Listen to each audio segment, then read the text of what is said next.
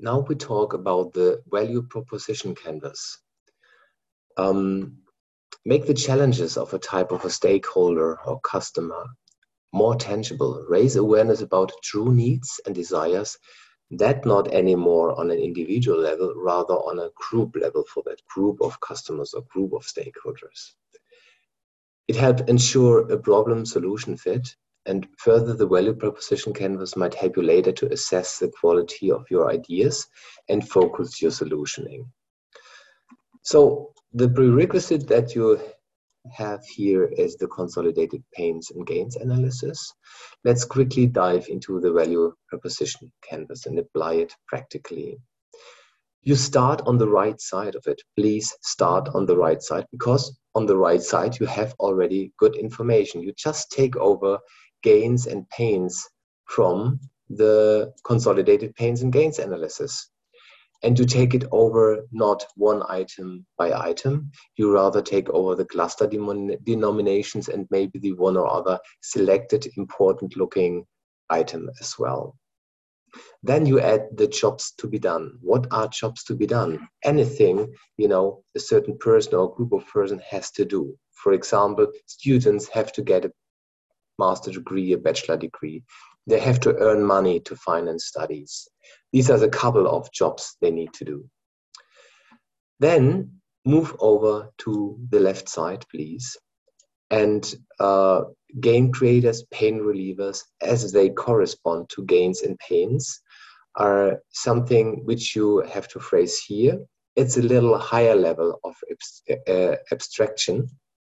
If you read, for example, here, the simple gains abstract them to the gain creators. What's behind the usage of a mobile device? Behind the usage of a mobile device is well they are always available everywhere. Everybody uses them. There's an infrastructure behind which can be scaled. And it's a you know great tool uh, where you can fulfill many needs with one stop shop. The shared economy here is another gain creator in all huge cities, there are vibrant communities living a mindset of sustainability, like second-hand shops, repair shops, whatever. You can read that yourself. And this is a gain creator on a multiple way. A, it enables that person, group of stakeholders to live a sustainable life. And B, well, you can even, you know, uh, fight against your loneliness uh, when you do that. So I think the principle might be clear. Same you would do for the pain relievers. Products and services. Um, you list here the products and services that you came across during your observations, your empathy interviews, and you have a couple of ideas with that concrete products and services that are already in use. What uh, you know could be elements of your solution that you're going to build? So smartphones tablets here neighborhood whatsapp signal instagram whatever is listed you finalize the whole exercise with the phrasing of a value proposition statement. You might want to take this, comparable structure. You could say the product service we design will help whom, which type of stakeholder is it? Here it's the students in Hamburg. It will help students in Hamburg to get what? Their degrees easier whilst living a sustainable life. And what's the special thing? The special the special thing on this solution will be uh, the students will benefit from an existing infrastructure with a low entry barrier. So this is roughly how one um, value proposition canvas can look like when it's populated.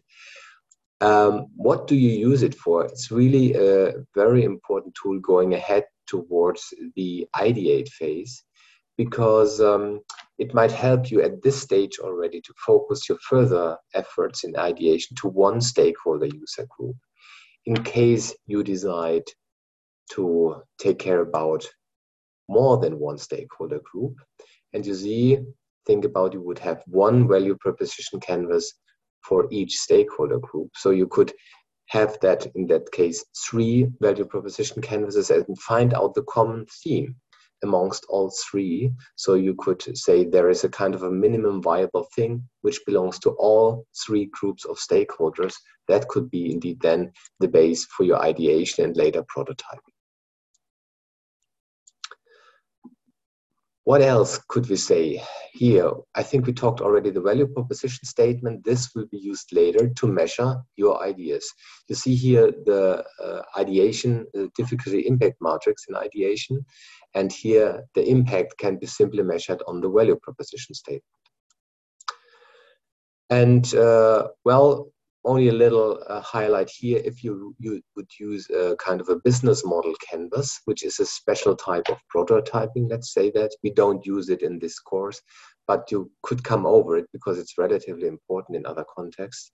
You could simply use two elements already to populate the business model canvas. Here, you could uh, take the value proposition statement to the middle as is, and the customer segment to the right.